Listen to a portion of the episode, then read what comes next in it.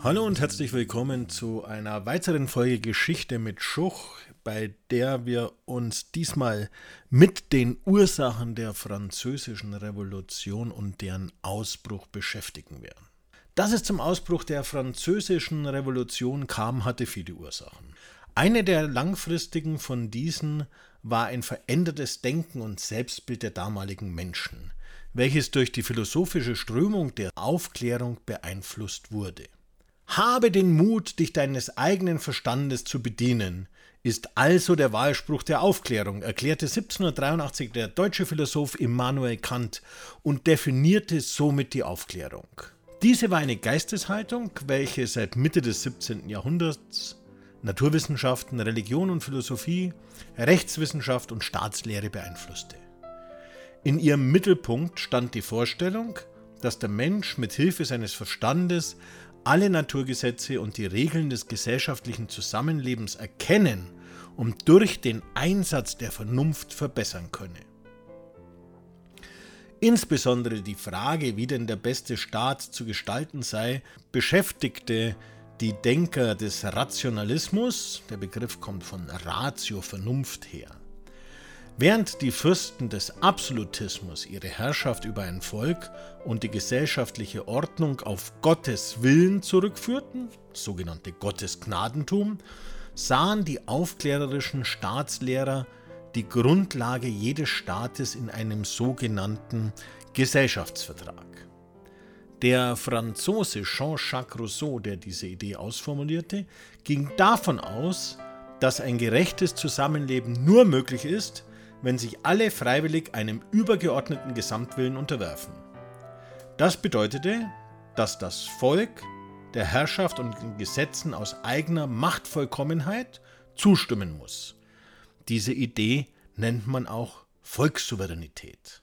Ein Landsmann von ihm, der Baron Montesquieu, forderte, dass in einem idealen Staat die staatlichen Gewalten, welcher er in Legislative, die Gesetzgebung, Exekutive die Regierung und Judikative die Rechtsprechung unterteilte, strikt getrennt sein müssten und sich stets gegenseitig kontrollieren sollten.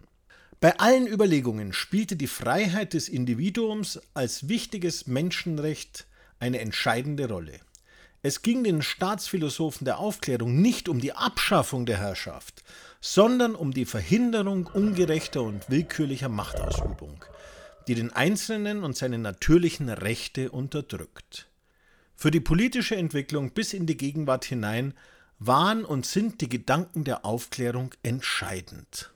Werfen wir nun einen Blick auf die Gesellschaft in Frankreich und deren Probleme.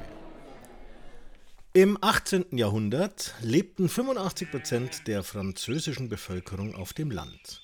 Die Bauern waren zumeist von adeligen Grundherren abhängig, welche sie Abgaben und Dienste leisten mussten. Der privilegierte, von den Steuern befreite Adel und Klerus stellten gerade einmal etwa über 2% der Gesamtbevölkerung.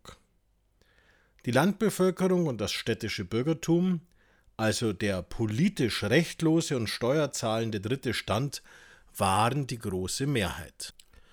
Die Bevölkerung Frankreichs war von 1715 bis 1789 von 18 Millionen auf 28 Millionen gestiegen. Insbesondere die Städte waren gewachsen und Paris war mit 600.000 Einwohnern die größte Stadt des gesamten europäischen Kontinents. Das Bürgertum bestand zu zwei Dritteln aus Kleinbürgern, Händlern und Handwerkern.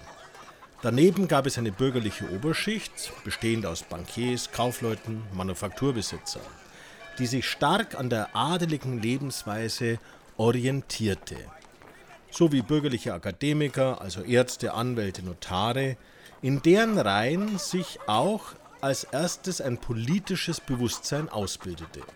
Bedingt durch eine zunehmende Landflucht wuchs aber auch die aus Dienstboten, Tagelöhnern und Erwerbslosen bestehende städtische Unterschicht. Diese hatte besonders unter Missernten wie der im Jahre 1788 zu leiden, da das Brot in der Stadt knapp wurde und die Brotpreise stiegen. Es kam zu Hungerunruhen und Plünderungen von Lebensmittelläden. Zudem war im Jahr 1788 der Höhepunkt der Staatsverschuldung erreicht. Wegen zahlreicher Kriege und der schon lange anhaltenden Verschwendungssucht der absolutistischen Könige drohte Frankreich die Staatspleite. Ludwig XVI. hatte immer wieder verschiedene Reformversuche unternommen, um Wirtschaft und Staatsfinanzen zu sanieren.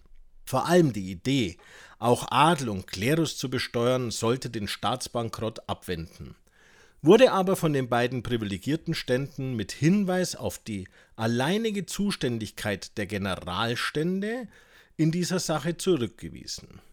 So blieb dem König nichts anderes übrig, als die Generalstände für Mai 1789 nach Versailles einzuberufen, den Bankrott des Landes konnte er aber nicht mehr verhindern. Bei diesen Generalständen handelte es sich um eine seit dem Mittelalter bestehende Ständeversammlung, die zustimmen musste, wenn der König Steuern erhöhen oder Krieg führen wollte.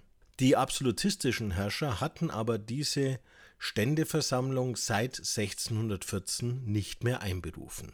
Nun aber wurden wieder alle männliche Franzosen über 25 Jahre aufgefordert, getrennt nach Ständen Abgeordnete zu wählen und Wünsche und Beschwerden mitzuteilen. Werfen wir einmal einen Blick auf derartige Beschwerden, welche Auern formuliert hat. Dort heißt es unter anderem, die Einwohner der Gemeinde fordern erstens, dass alle Steuern von den drei Ständen ohne irgendwelche Ausnahmen gezahlt werden, von jedem Stand gemäß seinen Kräften.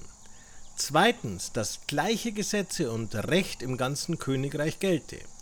Drittens, fordern sie die völlige Aufhebung der Sondersteuern und der Salzsteuer. Viertens, die Abgabefreiheit auf allen Messen und Märkten. Fünftens, die völlige Beseitigung jeglicher Art von Naturalabgaben. Und so weiter und so fort. Da sieht man, die Bauern, die hatten ziemlich viele Beschwerden gegen die Ausuferung der Ausbeutung vorzubringen. Bei der Ständeversammlung, den Generalständen, war zunächst vorgesehen, dass je 300 Vertreter pro Stand abgesandt werden sollten. Das empfand der dritte Stand aber als Benachteiligung, da ja Adel und Klerus gleiche Interessen hatten und somit schon 600 zu 300 das Stimmenverhältnis gewesen wäre. Sie erreichten deswegen beim König eine Verdoppelung ihrer Abgeordneten. Als die dann insgesamt 1200 gewählten Vertreter der Generalstände am 5. Mai 1789 in Versailles zusammentraten, forderte der dritte Stand nun auch eine Änderung der Abstimmungsmethode. Statt bisher nach Ständen was dem Adel und dem Klerus eine Zweidrittelmehrheit gesichert hätte, sollte nun nach Einzelstimmen abgestimmt werden. Aufklärerisch fortschrittlich gesinnte Abgeordnete aus Adel und Klerus unterstützten den Antrag, jedoch kam es zunächst zu keiner Einigung. Diese Uneinigkeit führte nun dazu, dass die Abgeordneten des dritten Standes am 17. Juni 1789 sich zur Nationalversammlung erklärten und diesen revolutionären Schritt damit begründeten, dass sie sagten, sie sind 96 Prozent der französischen Nation und repräsentieren daher den Willen des Volkes. Hier kommt zum ersten Mal die Idee der Volkssouveränität, das heißt, alle Macht liegt beim Volk zum Tragen.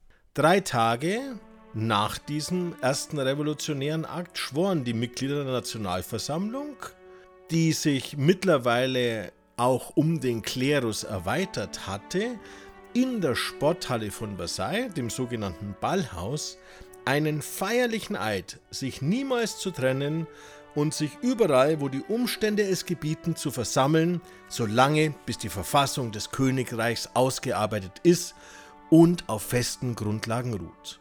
Mit diesem Schwur begann die Revolution gegen den absolutistischen König, welche dieser nur wenig Widerstand entgegensetzte. Bereits am 9. Juli 1789 vereinten sich auf seinen Wunsch hin die Vertreter aller Stände zur verfassungsgebenden Nationalversammlung. Jedoch betrieb der König ein doppeltes Spiel, denn gleichzeitig zog er in Paris Truppen zusammen, was die Bevölkerung als Bedrohung ansah, denn sie befürchtete, dass die Nationalversammlung gewaltsam aufgelöst werden sollte. Zudem herrschten weiterhin Angst und Hunger in der Stadt und die Stimmung im Volk wurde durch Demonstrationen und Reden aufgeheizt. Viele forderten Brot und Waffen. Und letztlich stürmten dann Handwerker, Kaufleute und Tagelöhner 14. Juli 1789 das königliche Schuldgefängnis, die Bastille, ein Symbol absolutistischer Willkür, und rasch gab der König nach und befahl den Rückzug der Truppen. Mit dem Sturm auf die Bastille war das Zeichen für die Revolution gesetzt und die Revolution brach aus. Wie sie sich in Frankreich weiterentwickelte, werden wir uns in den nächsten Podcasts genauer anschauen. Ich hoffe, ihr habt einiges wiederholen können, ihr habt ein paar neue Sachen erfahren und vor allem ihr hattet Spaß bei Geschichte mit Schuch. Bis zum nächsten Mal.